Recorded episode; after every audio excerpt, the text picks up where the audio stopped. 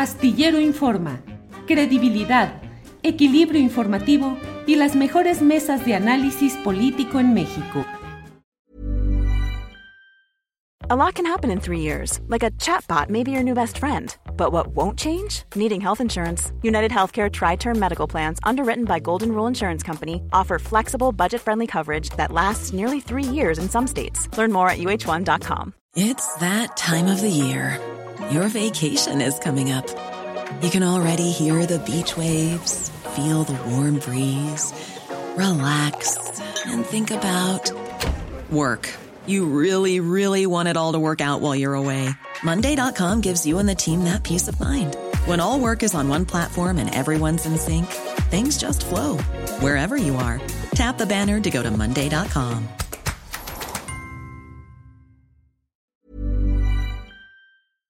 Mesa del Más Allá, Mesa del Más Allá, con Ana Francis Mora, quien saludo como siempre con mucho gusto. Ana Francis, buenas tardes. Julio, ¿para cuándo el maratón astillero? Ya tú dirás, hay que empezar a entrenarnos y ya puestos. ¿Tú le has entrado a cuántos kilómetros? Eh, 10 kilómetros y una vez hice un, un triatlón chiquito, acabé hecha polvo, pero lo acabé. Bueno, está bien, entonces ya es un buen punto. Horacio Franco, buenas tardes. Hola, buenas tardes. Aquí no hay maratón astillero, pero aquí está el maricón astillero, así que a todo gusto, con todo gusto. Ay, Horacio. Horacio, eso me encanta. Muy bien, Horacio. Y, y hoy vino Fernando Rivera, no saben. ¡Qué amigos? milagro! No, ¿De veras? Sí está con... Ah, ahí está Fernando. Levanta las Gracias manos por hacernos el favor, ¿eh? inocente. Sí, digo, muy bien, ¿eh? Muy bonito. ¿Qué onda, He vuelto? He vuelto amigos de, de- de la selva, de un retiro espiritual necesario. He hablado con, con los dioses de la tierra. Casi, casi me siento Rubén Albarrán, el de Café Tacuba, así, la Pachamama. Este, hablé con ¿Traes los guarache? zaracuatos. ¿Traes guarache? Ya me lo quité, no, no, Oh. ya, ya. Este, pero no, lo que sí traigo es picoteado todo, porque sí estuve allá en la, en la reserva de los Montes Azules, la última reserva, el último pedacito de selva que tenemos en México, y pues fue un viaje interesante, pude ver las obras del Tren Maya, conocí la chingada, fíjense. ¿De veras? ¿No habías ido antes? Me han mandado muchas veces, pero nunca había podido estar ahí frente a las puertas, frente al, al rancho de Andrés Manuel. Eh, y bueno, también vi pues mucho, muchas de estas comunidades lacandonas y comunidades en, en la, en la reserva de los Montes Azules que se han vuelto eh, al cristianismo evangélicos, donde han prohibido el alcohol. eh, también, bueno, el- el- los polleros, ¿no? Hay un Uber pollero ya por ahí, taxis que andan moviendo a los migrantes, la, el saqueo de trailers en la madrugada, este, de gasolina, en, la- en los caminos. Bueno, eh, un viaje interesante por esa zona maravillosa que es nu- nuestra selva lacandona. Muy bien, Fernando, gracias. Ana Francis Moore, Ana Francis, ¿cómo te ha ido de sismos y qué Ah. reflexiones filosófico-religiosas te ha llevado todo ello? No voltees Mira. para arriba, Horacio, que nos empezamos aquí a asustar. Es que tembló hace ratito, pero no Sí. nos dimos cuenta. Así Yo es. venía, yo venía en la bicicleta por, por Durango y Sonora, aquí en la, en la Roma Norte, y vi a toda la gente de los edificios evacuar. Y dije yo, qué barbaridad. O sea, y, y no sentí nada. Hasta que llegué aquí a mi casa, aquí nadie lo sintió. Así que, No. pero sí estuvo, estuvo fuerte. Es que un sismo de 5 puntos, no sé cuántos grados, en Hong Cinco Kong o en. Turquía, destrozan todo y aquí ya estamos, pero bien curtidos. ¿eh? Híjole. Ana Francis. ¿cómo te fue? ¿Cómo te ha ido? Pues mira, a mí me agarró en el cuarto piso del edificio del Congreso que está ahí en Zócalo, justo frente a Palacio Nacional. Puta, y sí me asusté un montón, Julio. Como que vi las escaleras y dije, si me bajo me voy a caer, ¿no? Y en- unas compañeras de las otras oficinas estaban en el punto de seguridad. Nos abrazamos, yo así en, en calidad de no se preocupen, compañeras, todo va a estar bien. A los 15 segundos, a los 10 segundos ya estaba yo llorando, así de, gritando, Dios, ¿por qué nos haces esto otra vez? ¿Por qué? ¿Así? Este, pero luego recuperé un poquito la tranquilidad, ¿no? Y ya cuando pasó, o sea, como que dije, este edificio no se cae, pues es de estos edificios coloniales que dije, si veo caerse el Palacio Nacional, pues ya me preocupo. Ah. Y, y- y nada, Julio, lo que sentí esta vez, a diferencia, Lo que pasa es que el 2007, el 2017 sí me dejó mis traumas porque pues me tocó organizar con, con el vicio ahí centro de acopio y ¿no? En un montón de cosas, como un montón de artistas que se juntaron a organizar. Sí estuvo rudo, sí estuvo rudo como darte cuenta de, de los edificios que se caen por corrupción, etcétera, todas esas cosas. Entonces sí me quedó, o sea, sí, sí me asusté, claro que me asusté y sobre todo me dio la cosa de, güey, por favor que esta ciudad esté preparada en términos de lo que hay que hacer después, ¿no? ah, ese era mi mayor miedo, porque pues ahora soy diputada y tengo una responsabilidad bien grande. Y además en la sesión de la mañana hicimos una sesión solemne porque 19 de septiembre y ahí mi compañera Esperanza Villalobos, que es la presidenta de la Comisión de Reconstrucción, pues dio unos datos bien tremendos de, de todo el dinero de la reconstrucción que se, que se chingaron. Y pues sí estaba yo enojada, sensible, me asusté muchísimo. Em, ya después ya salí, etcétera. El de la una y cuarto del otro día también me asusté muchísimo. Ahí sí, con mi esposa y mis hijos así, ¿no? Sí, me asusté, Julio. Es decir, como que tengo un pensamiento muy um, simple de no me quiero morir en un temblor. No me quiero morir todavía, ¿no? No me quiero morir en un temblor, así, así, susto simple. Gracias, Ana Francis. Horacio Franco, ¿cómo has pasado esta etapa telúrica y qué reflexiones filosóficas, religiosas, sociológicas te ha llevado todo esto que estamos viviendo? No, pues reflexiones religiosas, ¿no? Porque como soy, soy muy, muy, como lo sabes, sabe todo el mundo, pues soy ateo pero este... Lo que pasa es que luego hay quienes dicen que en estos momentos hasta se les quita lo ateo. No, a mí no, a mí no, a mí no. No, yo nada más digo, yo nada más, ahora sí que este, el temblor del, del, 19 de septiembre, eh, en verdad parece una broma de mal gusto, pues, ¿no? Entonces yo estaba como, como, como asombrado por la casualidad de las tres fechas, ¿no? Del 85 que me tocó este, me tocó en la Ciudad de México el 17, que fue el más terrible y violento que hemos sufrido, mucho más que el 85, porque este sí fue en verdad más violento y más corto, ¿no? Y más muy destructivo también. No tanto como el del 85, pero el del 85 fue muy largo, ¿no? Y no estábamos preparados para eso, ¿no? Y bueno, en 2017 ya éramos más, realmente ya éramos mucho más resilientes a los temblores después de tantos, tantas experiencias, y el, de, el del 19 de septiembre de la semana pasada, dices, no, no, no puede ser, o sea, qué broma de mal gusto, pero bueno, pues ahora sí que me agarró, tengo que decirlo, como el tigre de Santa Julia, y evacuando y evacuando, vámonos. Ándale, literalmente. pues te puede agarrar en cualquier momento de la vida, pero sí fue como una broma de mal gusto y me asusté, más que nada ya no por tan fuerte que se sintió, porque yo no lo sentí ya tan fuerte, pero sí por el, por el hecho del, mismo día. Pues, qué, casualidad tan tremenda, ¿no? Y bueno, pues obviamente, pues como dijo Julieta Fierro hace ratito, pues falta el, el, el de Guerrero, que bueno, pueden ser miles de años o cientos de años o puede ser de un momento a otro, igual que el grande de California, pero pues tenemos que estar preparados, ¿no? Eh, el de la noche, pues nada más me agarró, obviamente empezamos a oír el móvil, porque yo tengo, tengan en su casa de ver si las alarmas no funcionan, las alertas no funcionan, pónganse unos móviles de cuarzo, de veras, son maravillosos. Miren, voy, voy, a, voy a desprender mi teléfono, les voy a enseñar a ver si lo ven arriba de Ahora, ahora no muevas, no muevas. Espérate, espérate, espérate, para ver si lo ven. Ahora, tranquilo, tranquilo, no le muevas ahí, espérate. Ahí está, mira. Ahí están. Son unos móviles de cuarzo que compran en las tiendas esotéricas. Compran en las tiendas esotéricas. Les cuestan, les cuestan pesos, yo creo, y tengan cada uno en su casa uno, y eso les avisa. Empiezan a moverse los cristalitos, tin, tin, te despiertan, tin, tin, y después empieza el desmadre, y ya cuando empezó el desmadre, ya que está, ya está temblando fuerte. Obviamente. Cómprese uno de esos, son buenas alarmas sísmicas de veras, ¿eh? Horacio, vamos a ver, ¿por qué está muerto de la risa el señor Fernando Rivera ¿Qué se muere de risa? está usted en el uso de la palabra, señor Rivera No respeta nada, ese señor no respeta nada. No, yo me, me río, esa es una medida de seguridad ya de mi conciencia. Me río, aunque hasta cuando me están regañando me río, pero no crean que es porque me ría de ustedes. Simplemente, pues me da risa todo.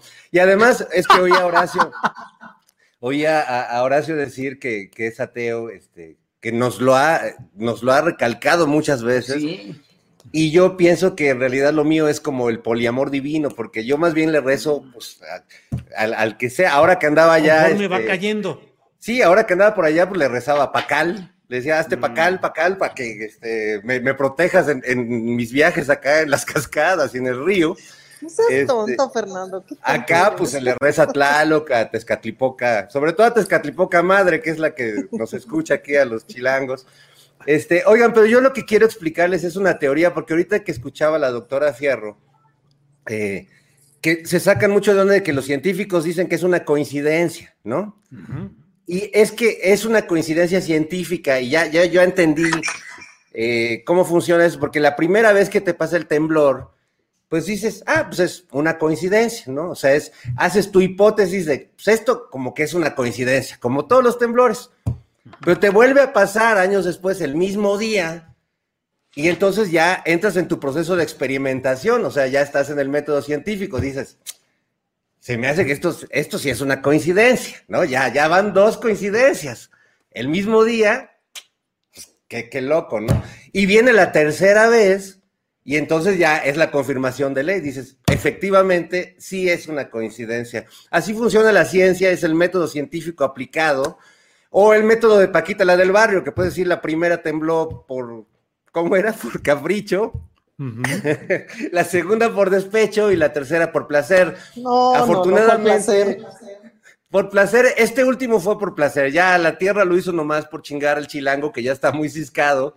Y este, y en general, pues creo que ya eh, eh, estamos muy dañados de tanto terremoto que nos ha pasado. Véanme a mí cómo me han dejado tres tantos terremotos que he vivido, eh, pues ya vivo en, en un nivel de alteración muy, muy grave. Hasta parece a veces como que estoy drogado o cosas así, ¿no?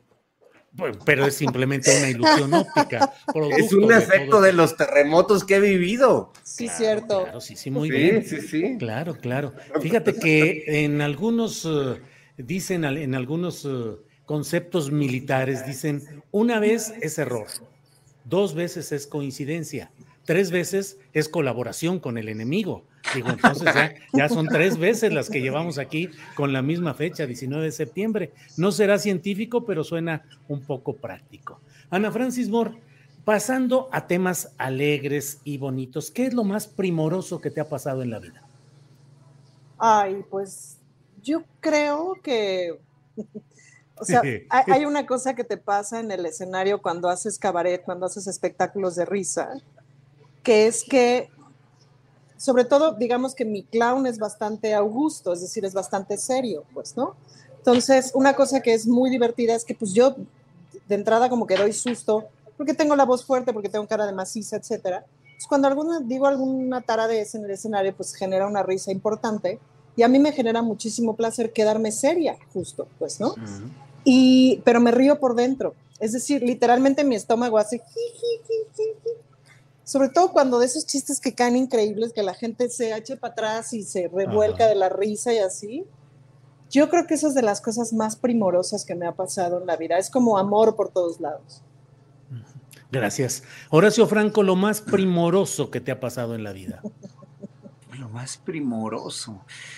Híjole, pues son tantas cosas en un día que pueden pasar que son primorosas que que lo más, lo más, lo más primoroso. No, bueno, lo más primoroso que me ha pasado últimamente es Daniela, la, hija de mi, de mi secretaria de Yasmín. A ver si ahorita la traigo para que la vean. Es una niña verdaderamente maravillosa, inteligentísima, activísima, habla hasta por los codos. Tiene dos años y dos meses, parece una niña de cuatro o cinco años. Es como la hija que nunca tuve. Entonces, una hija, yo nunca he querido tener hijos. Nunca he querido tener hijos ni y conscientemente escogí en verdad no tener hijos, ¿no? Ni adoptarlos ni nada.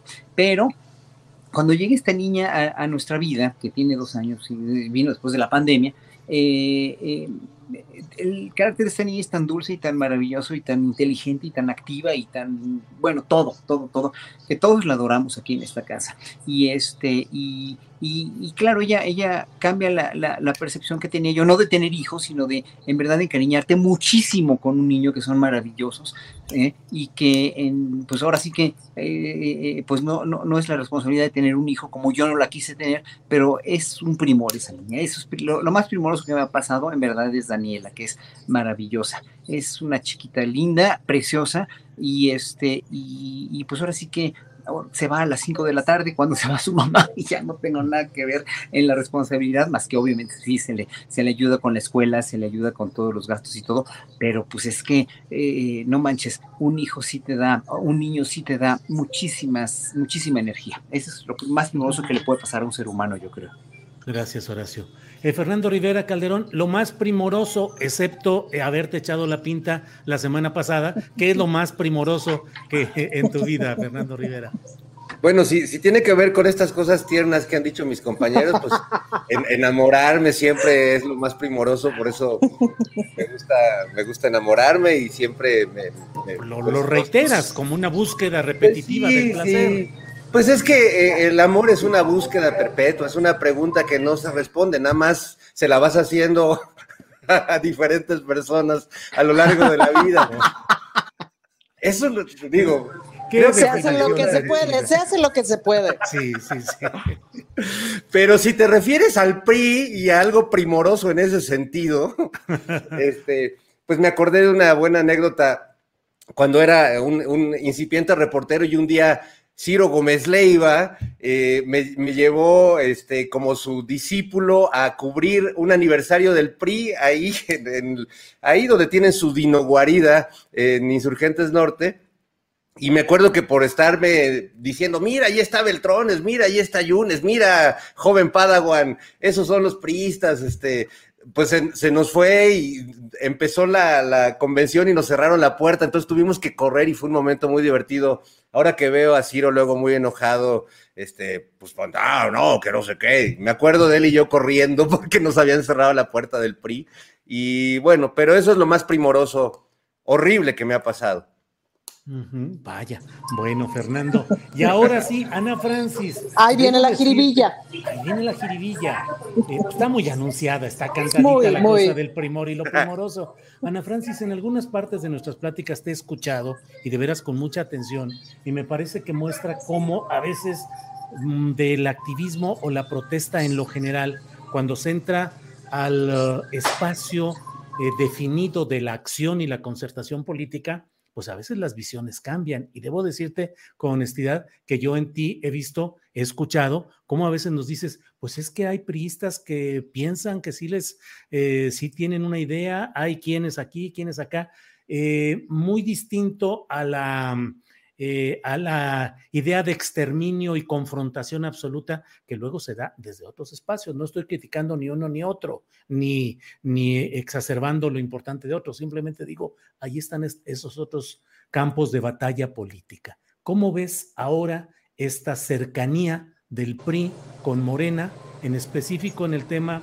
de la Guardia Nacional, pero que podría extenderse a otras cosas? ¿Sientes que es hermanos o primos que finalmente se reconcilian? Mira, creo que hay un origen común y eso es importante que lo miremos siempre. Es decir, siempre dicen es que Andrés Manuel estaba en el PRI y eso muchos años significó pecado, mortal. Em, el único partido existente muchos años fue el PRI, la única escuela de política fue el PRI durante muchos años. Para mí está fácil dar esta opinión porque convivo con unos priistas y unas priistas de la Ciudad de México quienes están ahí en el Congreso, que son 300 veces más decentes que Alito Moreno, por ejemplo, pues, ¿no? Em, hay un par que me parece que son impresentables, pero hay dos o tres con quienes platico constantemente, con quienes intercambio en serio ideas, etcétera.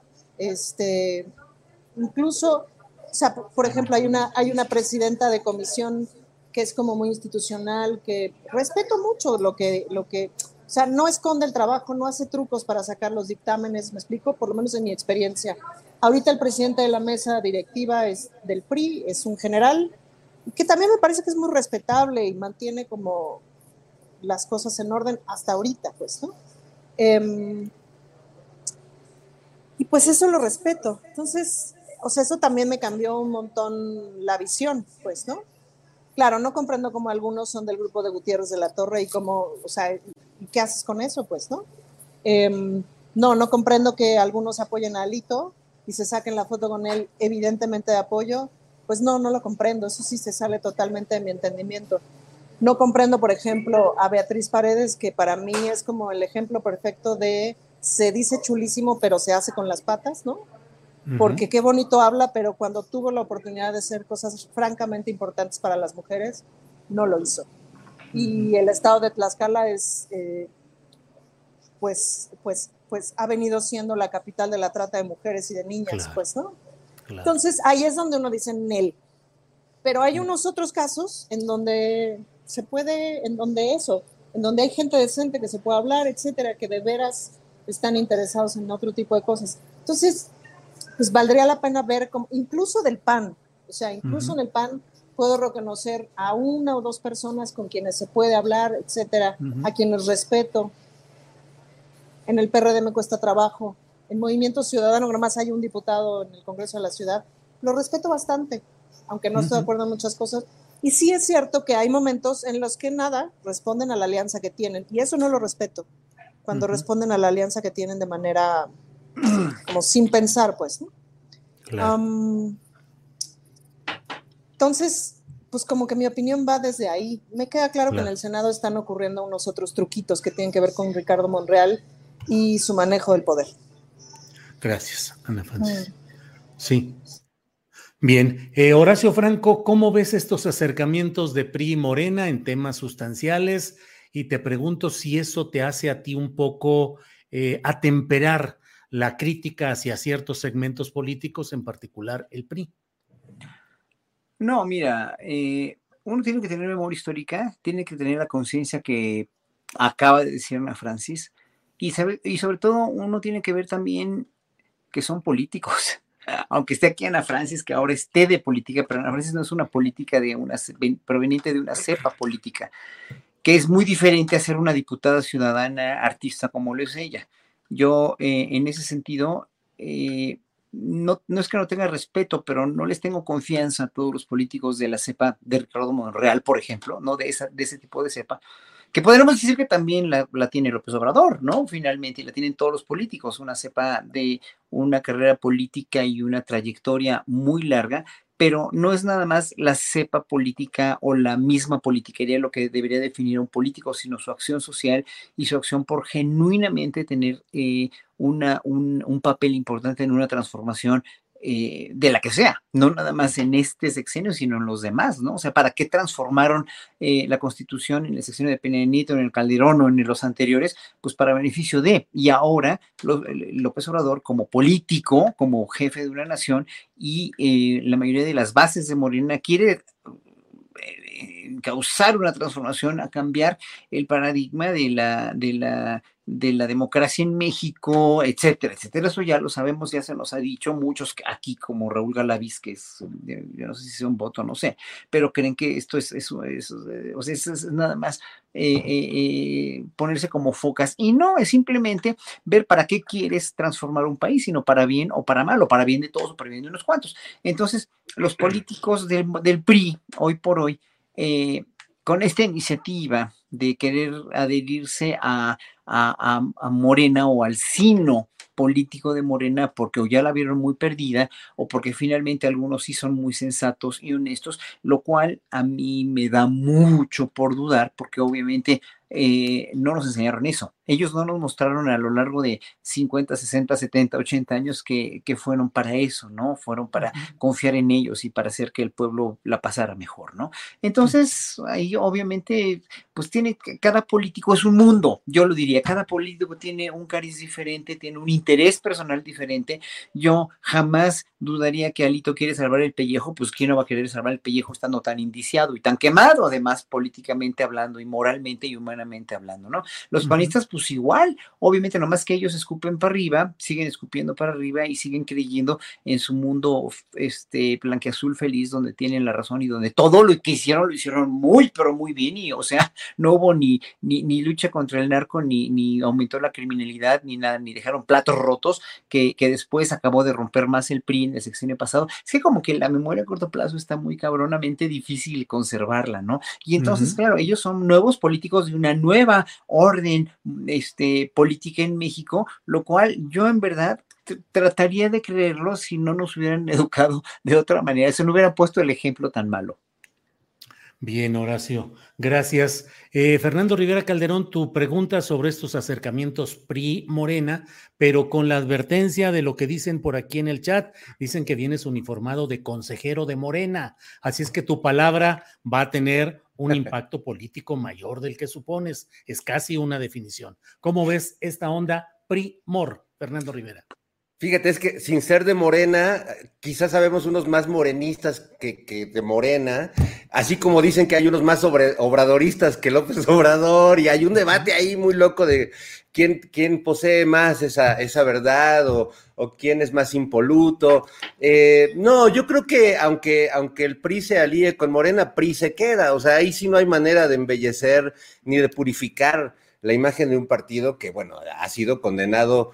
Eh, por los, los electores desde hace ya mucho tiempo en una decadencia paulatina y, y que pues a, muchos nos da, nos da mucho gusto sin dejar de reconocer lo que dice Ana, ¿no? Que y ya cuando alguien se acerca al mundo político, cuando uno platica y conversa con los diferentes actores de, pues, del ecosistema político, te das cuenta de que pues hay, hay muchos tonos de grises donde el debate público solo ve blancos y negros, ¿no? Y efectivamente hay priistas y ha habido priistas a lo largo de la historia, como ha habido panistas, eh, y pienso, bueno, en un panista en Carlos Castillo Peraza y en un priista en Jesús Reyes Heroles, que han sido valiosos, importantes y que han contribuido a la política de este país, aunque sean del PAN y del PRI o aunque fueran del PRD o, de Morena. Entonces, bueno, es el que se alíen no tiene que ver con que se purifique el PRI o que de repente eh, quienes vestimos camisas de este color tengamos que defenderlos porque pues hay que estar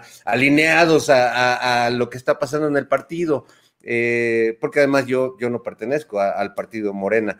Eh, pero bueno, creo que eh, la política es pragmatismo y son alianzas y es el que esta alianza le resulte favorable al presidente o a cierto grupo en este momento, no quiere decir que en otras trincheras haya una lucha de fuerzas.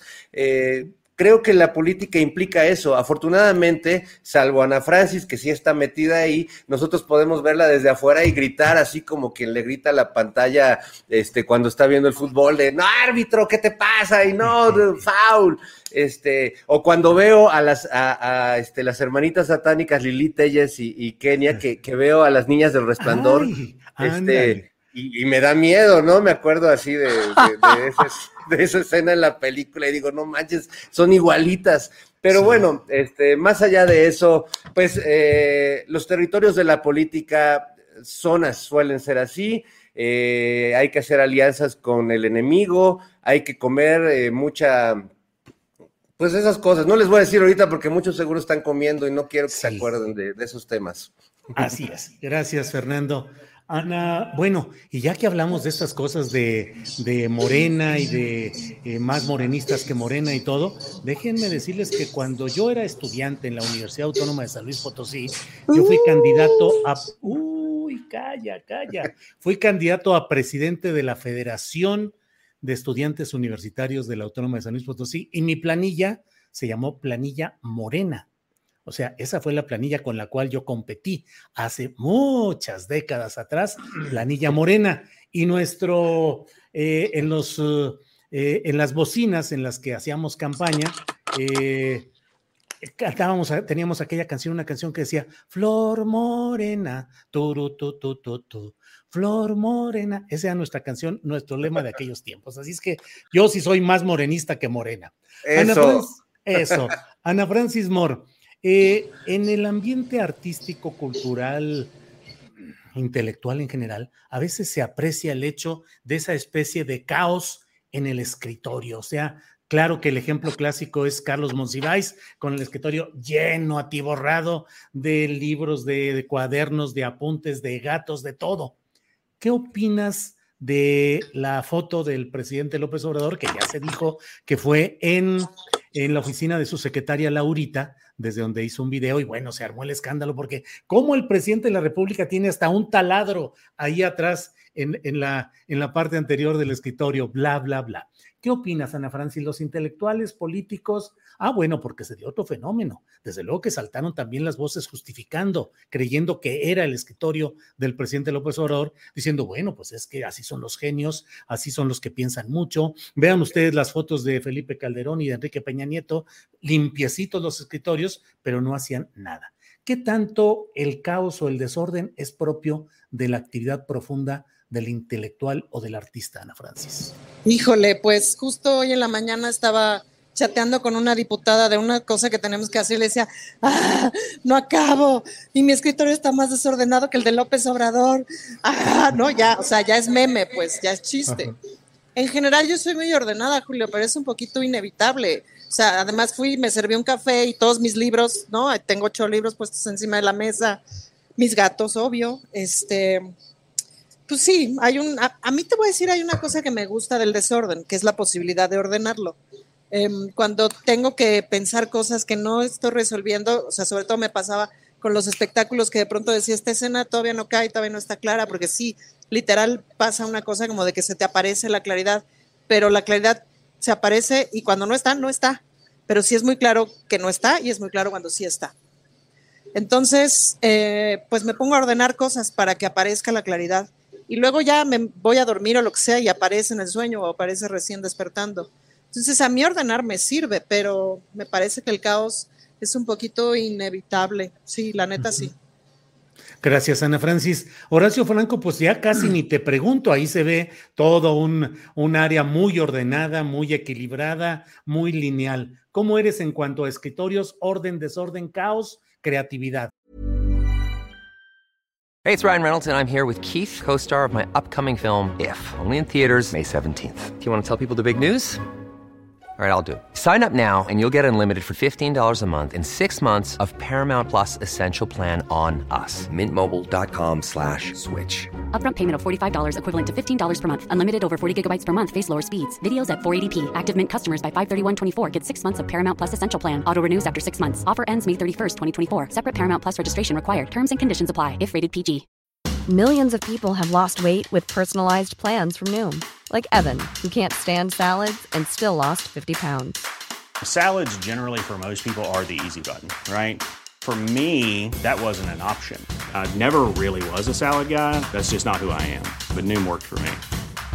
Get your personalized plan today at Noom.com. Real Noom user compensated to provide their story. In four weeks, the typical Noom user can expect to lose one to two pounds per week. Individual results may vary. Tiene mucho que ver a qué te dediques y con quién vivas.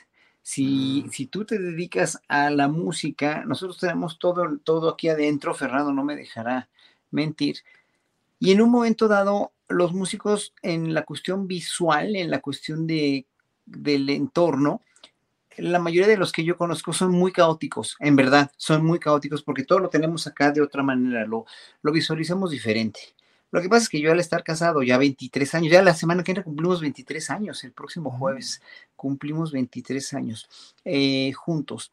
Eh, al estar casado con un arquitecto, eso te hace en muchos sentidos eh, pues hacer una simbiosis y ver cómo un arquitecto pues le gusta tener todo ordenado, encuadrado en una, en, de veras en una, es una cuestión muy este, encasillada. Y aunque él es caótico también, él prefiere esconder el caos y que se vea bonito. y yo no, yo prefiero dejar mi caos afuera porque sé lo que tengo en mi caos, sé precisamente que esta partitura o que este lápiz o que esta, el metrónomo o el café o la taza de café están ahí porque ahí los dejé.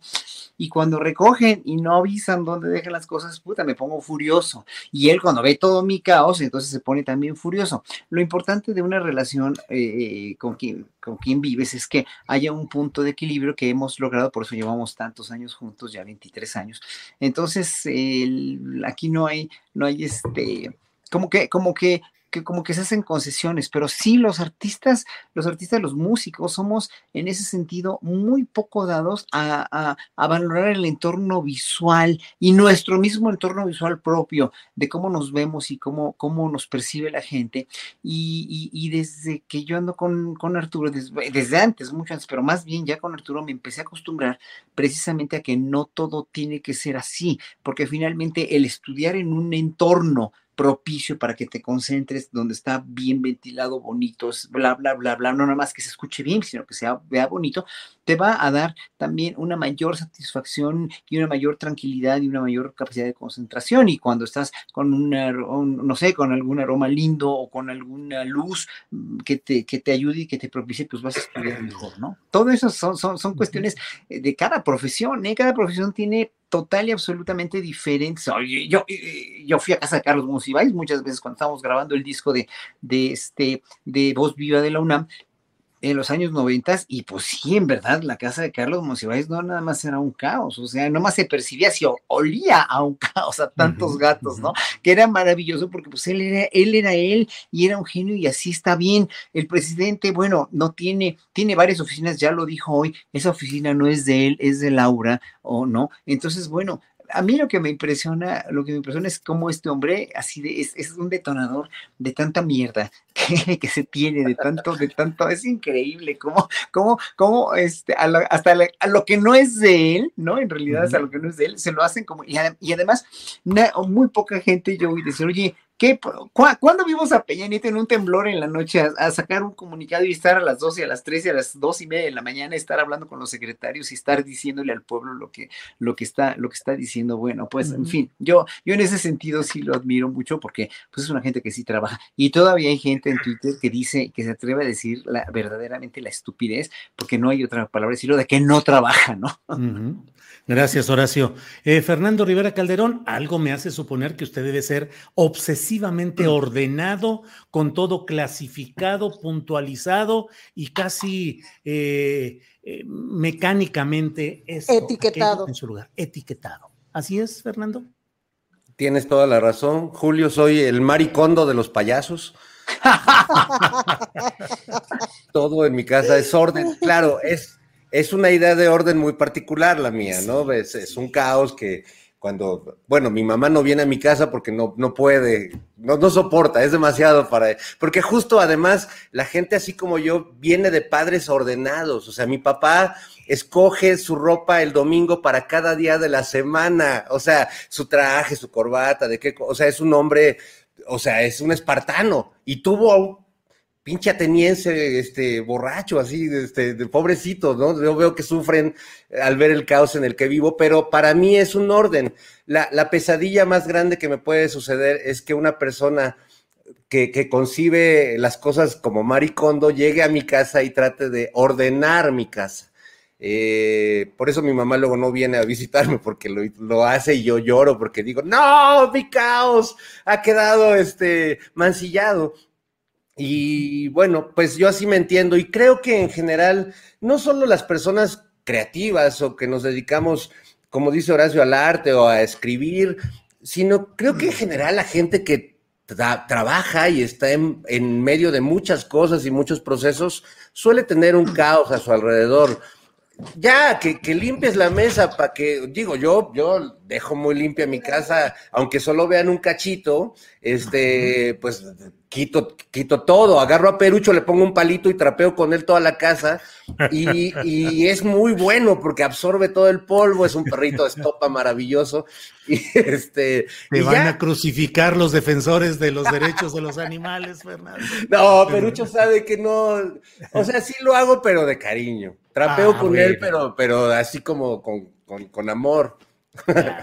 ya quisiera yo que alguien trapeara conmigo algún piso por ahí. Bien, gracias. No te tires a la lona, Fernando. No te tires a la lona. fíjate cómo se tira. Voy a trapear todo Para que alguien en el chat. Sí, sí. Para que alguien en el chat diga, ay, yo te trapeo, papacito. Oye, ya hay un club de amigas en el chat que quieren invitarme a telas las convoco a que se organicen y por favor, vamos, vamos armando mi secta. vamos viendo. Vamos viendo. Ah, sí, muy bien, muy bien, Fernando, adelante. Ana Francis Moore, estamos hablando del caos y del orden. Eh, veo muchos detalles eh, preocupantes. Hoy el propio presidente de la República habló de que pareciera que hay intenciones de enrarecer el ambiente. En la protesta, una de las muchas que han hecho los familiares de los 43 eh, normalistas de Ayotzinapa, hubo ayer pues momentos difíciles de violencia en los que hubo policías y personal burocrático herido y bueno, hoy el propio Alejandro Encina, subsecretario de Gobernación, dijo que no corresponden a, la protesta de los, eh, de los um, eh, padres eh, familiares de los 43 en sí. Ayer o antier también nos dio un reporte de una amenaza de bomba en las instalaciones de la Universidad Autónoma del Estado de Morelos y que efectivamente sí tronaron dos bombas caseras y tuvieron que desalojar a dos mil, tres mil estudiantes de esa área. La universidad acaba de emitir una comunicación donde dice que en la Facultad de Ciencias Políticas hoy se recibió una llamada del C5 de la Ciudad de México informando que había una amenaza de objeto explosivo en las instalaciones de esta Facultad de Ciencias Políticas y Sociales.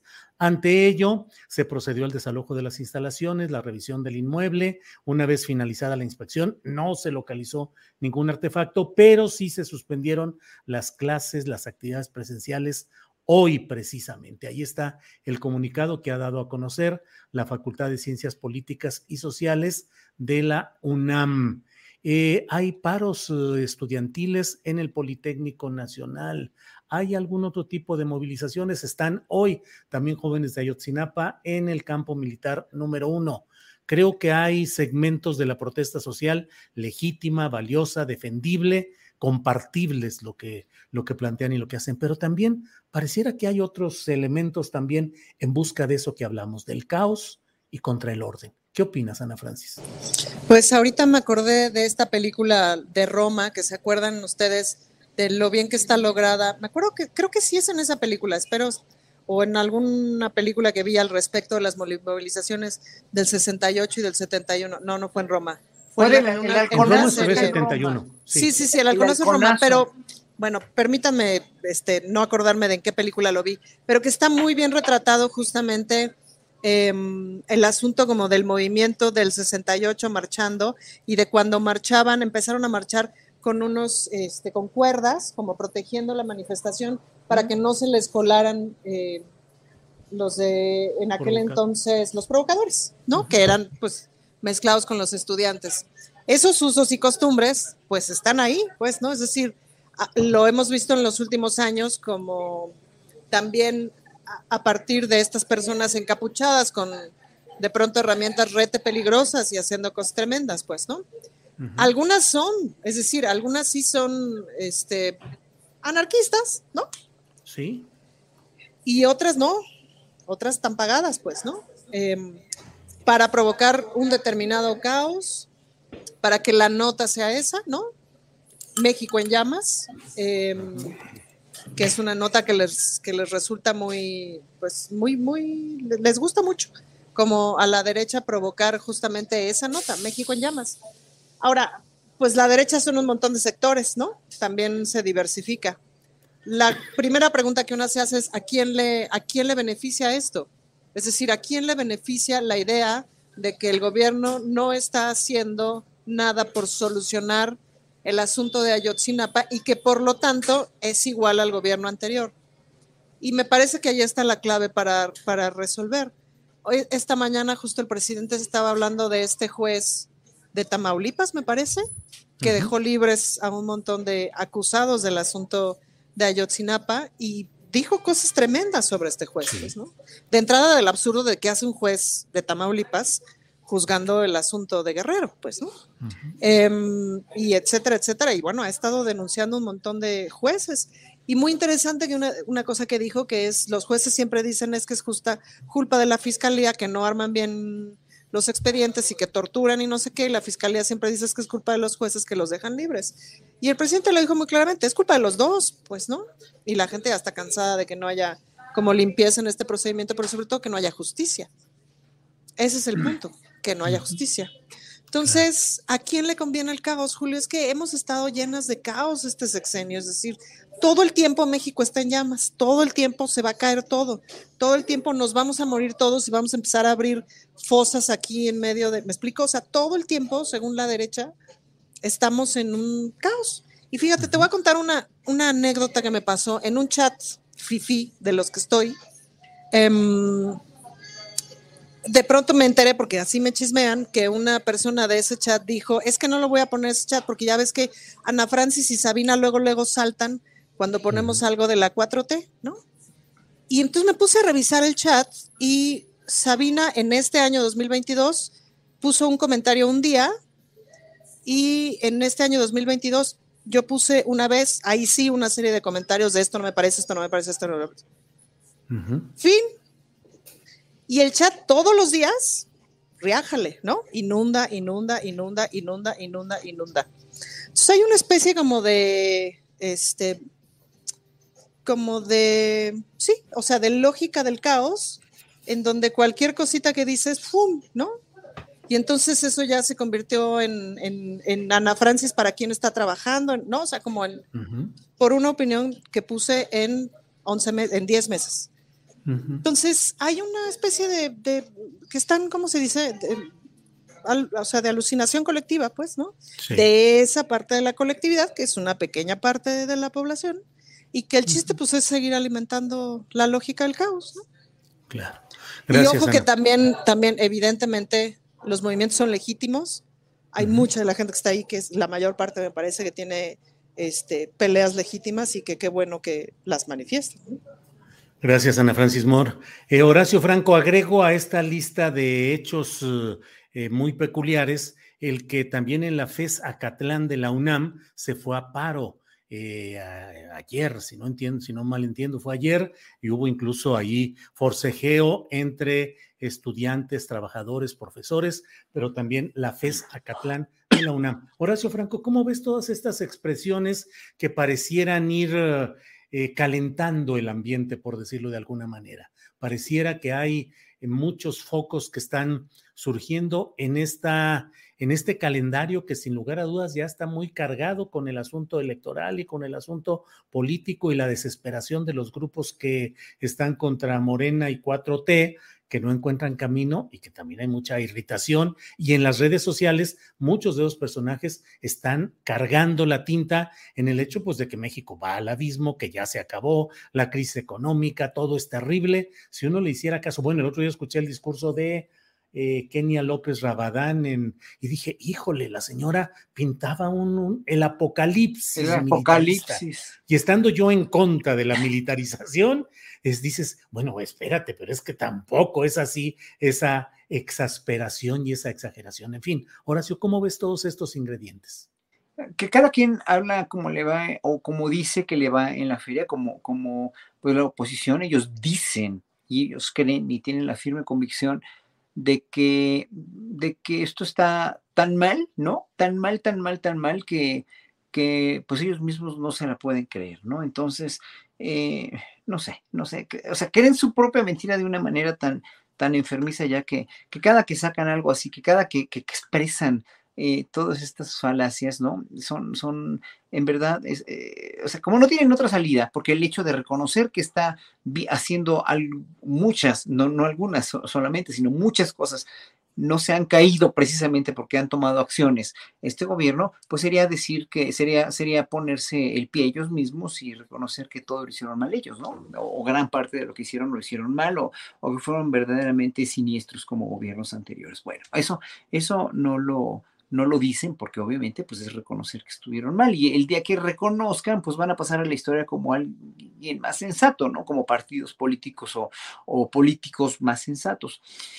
La cosa es que en verdad, eh, si hay alguna razón, como bien dicen a Francis, alguna razón de peso para protestar o para, para hacer alguna marcha, pues sí que se haga, ¿no? O sea, eh, obviamente como, como pues, no estamos de acuerdo con esa violencia de aventar bombas, de amenazas de bombas de, piedras o de lo que sea, de bombas Molotov, como, se, como pasó ayer, ¿no? En, la, en la fiscalía.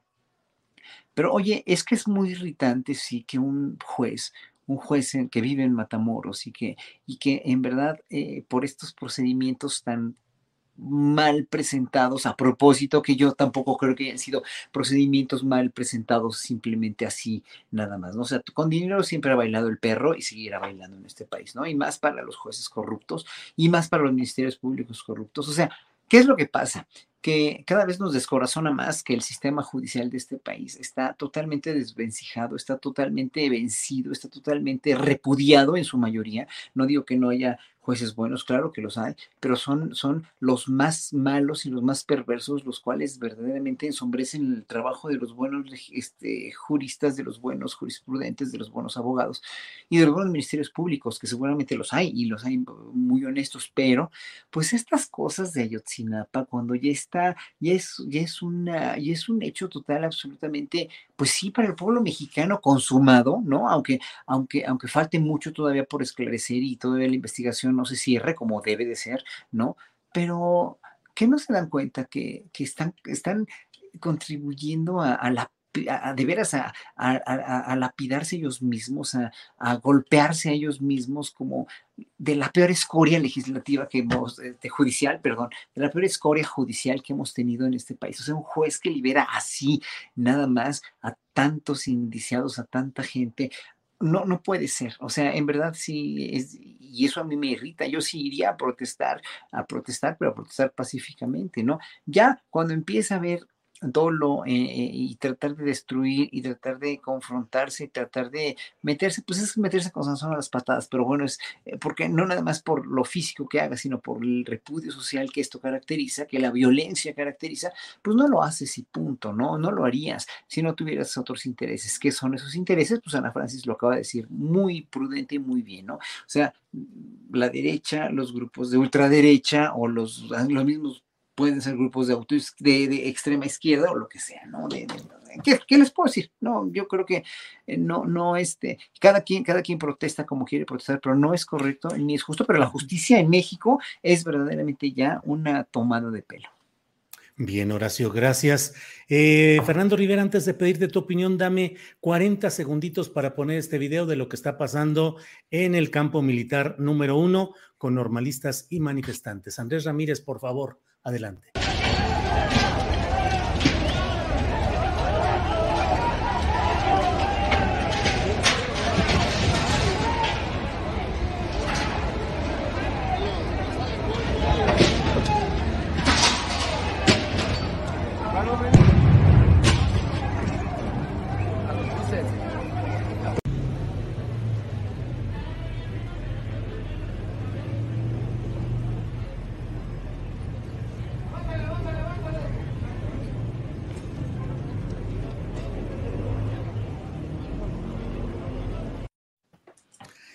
Bueno, gracias a la Organización Editorial Mexicana que nos permite reproducir su material informativo. Fernando Rivera, pues de lo que estamos hablando, de este tipo de hechos, algunos explicables, plausibles, compartibles, ¿qué tanto se eleva el nivel de la confrontación y la, el calor político, Fernando Rivera?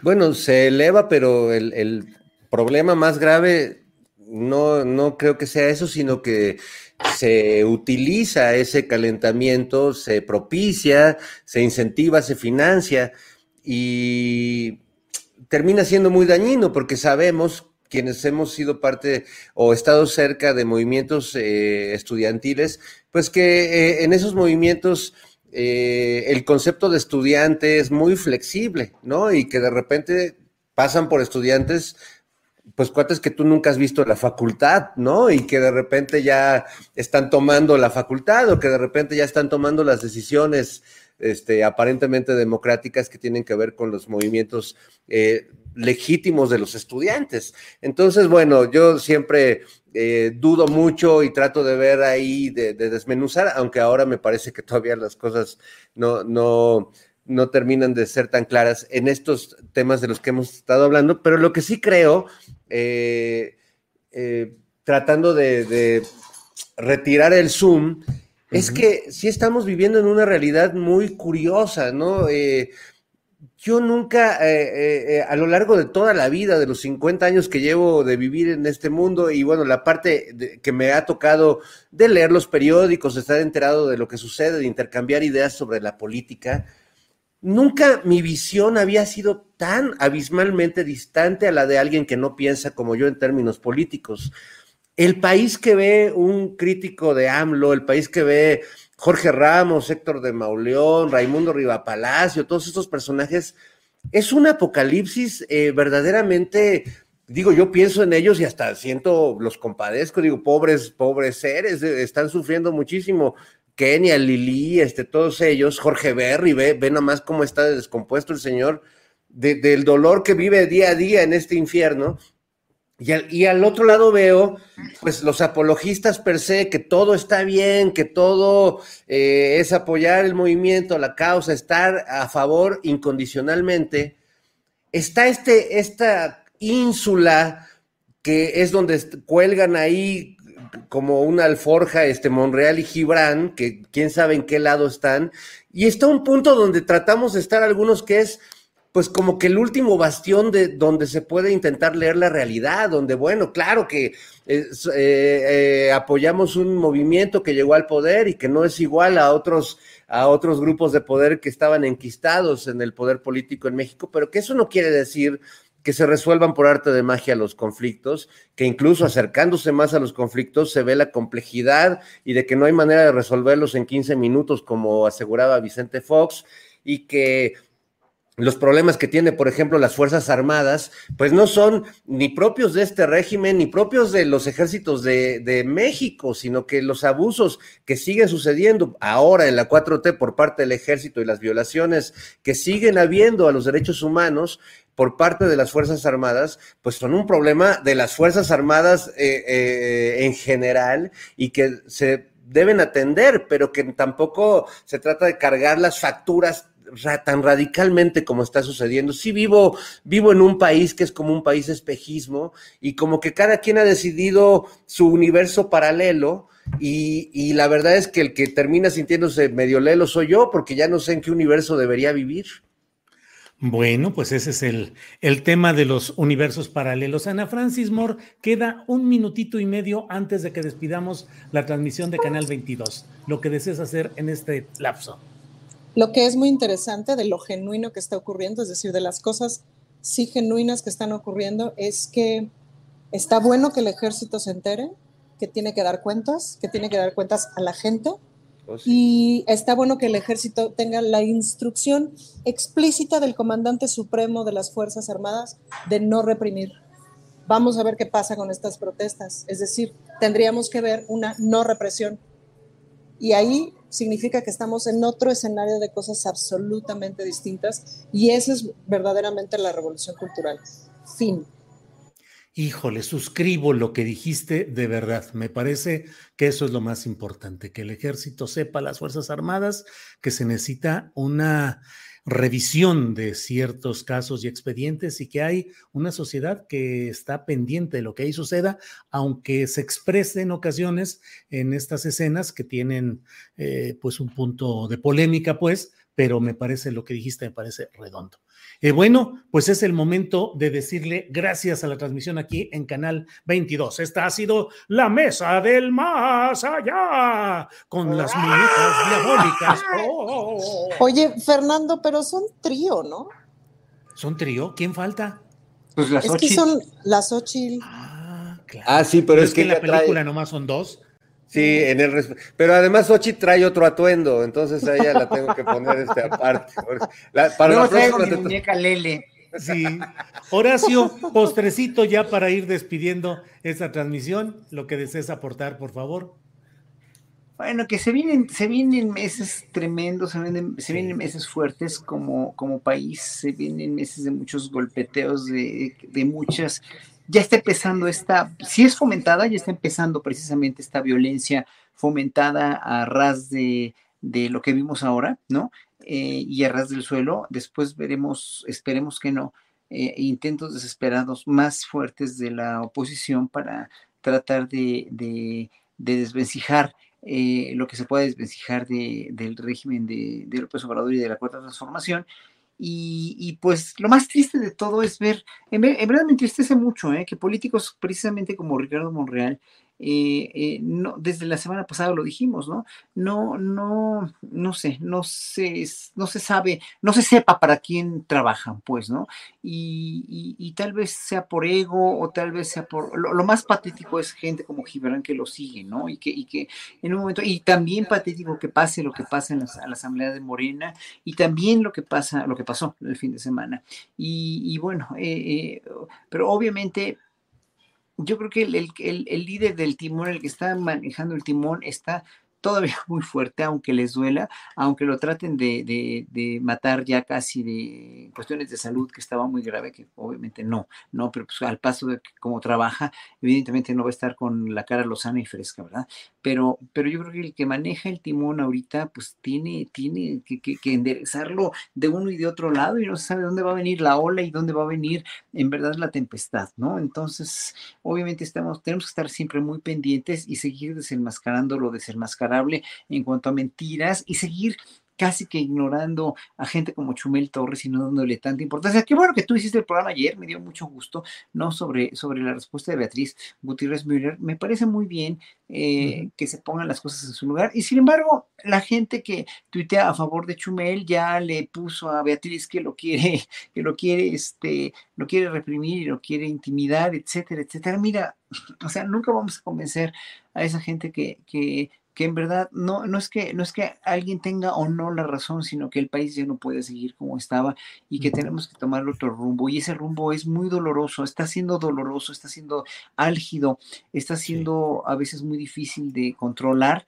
pero pues vamos a seguir haciéndolo o tratando de hacerlo para llegar a un bien común. Y si los partidos de oposición y las legisladoras del, del PAN y toda esta gente que quiere boicotear junto con los escritores, digo, los este, articulistas, etcétera, etcétera, quieren seguir desarticulando esto sin argumentos, pues lo van a seguir intentando, pero no lo van a lograr porque el argumento es el argumento y la realidad es la realidad. Y pues en México ya queremos vivir la mayoría de los ciudadanos otra realidad de la que teníamos que no nos convenía tener porque era de veras, en verdad era muy peligroso.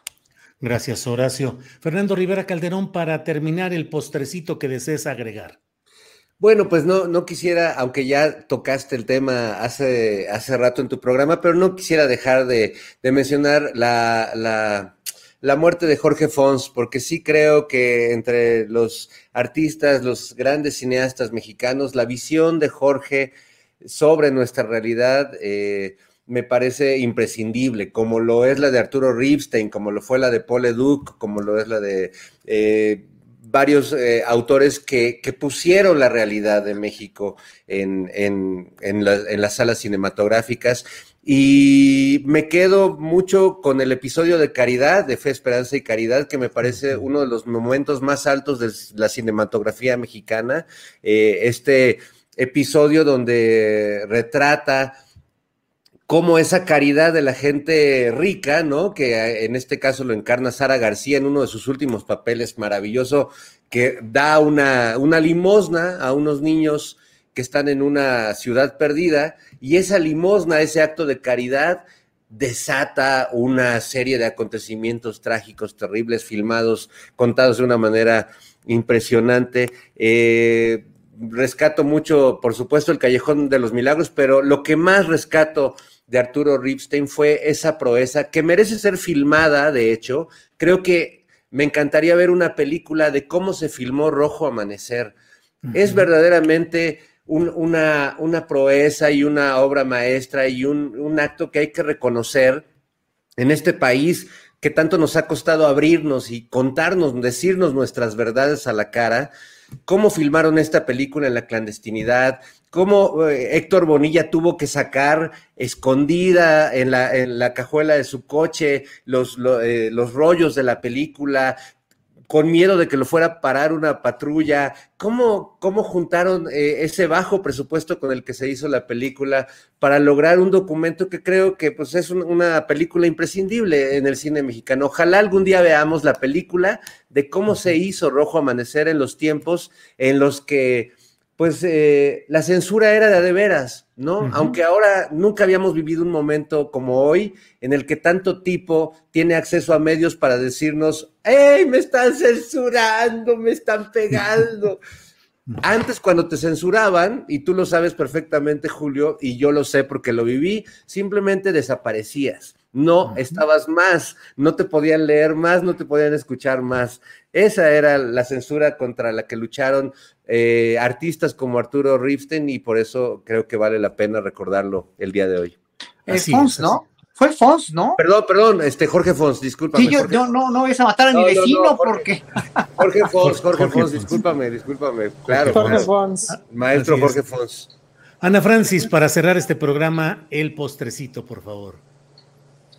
El postrecito de la alegría. En el Metro de los Insurgentes empieza hoy una cosa que se llama el Eres con Orgullo Fest, que organiza la Ciudad de México. em, y dentro de ese Eres con Orgullo Fest arrancamos con el B-Fest, o sea, de las personas bisexuales. Entonces está increíble porque además justo varias organizaciones de personas bisexuales como que armaron las mesas y armaron este como para dónde tenía que ir la, la conversación y el espectáculo que se va a presentar y una DJ y no sé qué. Y entonces, pues está padre, vengan, Metro de los Insurgentes, eh, que se ha convertido en un espacio cultural muy de la comunidad LGBTIQ+. Y además, Julio, con estos datos que nos dio la encuesta que hizo el INEGI sobre nuestras poblaciones, en donde la población más numerosa es justamente la población bisexual y ha sido históricamente una de las más invisibilizadas. Entonces, pues vengan porque se va a poner bueno. Bueno, pues así es, Ana Francis Moore. Dije que aquí terminaba el programa y no, al contrario, se mantiene, ¿no? Seguimos con las Ah. recomendaciones de fin de semana que siguen ahorita con Adriana Buentello, pero mira, además de eso, eh, eh, eh, tenemos un reporte que estoy pasando ahorita a ver si Andrés Ramírez alcanza a meterlo, pero Temoris Greco puso un, una- un tuit en el cual dice, policía militar acaba de agredir a la prensa con Sí. un cañón de agua, a pesar de que era claro dónde estaban los reporteros y que no había manifestantes entre ellos. En protestas por Ayotzinapa, en campo militar número uno, video de Axel Hernández de ojos de perro contra la impunidad. Es algo que compartió en su página de Facebook, Temoris Greco. Bueno, pues aquí ponemos punto final a esta mesa del más allá. Así es que, Y ojos siempre, de perro todo mundo, ¿no?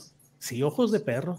Todo mundo. Horacio, gracias, buenas tardes. Una, una recomendación rápidamente. La semana que entra voy a estar el jueves en Culiacán, en el teatro de donde está, está la Orquesta Sinfónica de las Artes. Voy a dirigir la Cuarta Sinfonía de Schubert.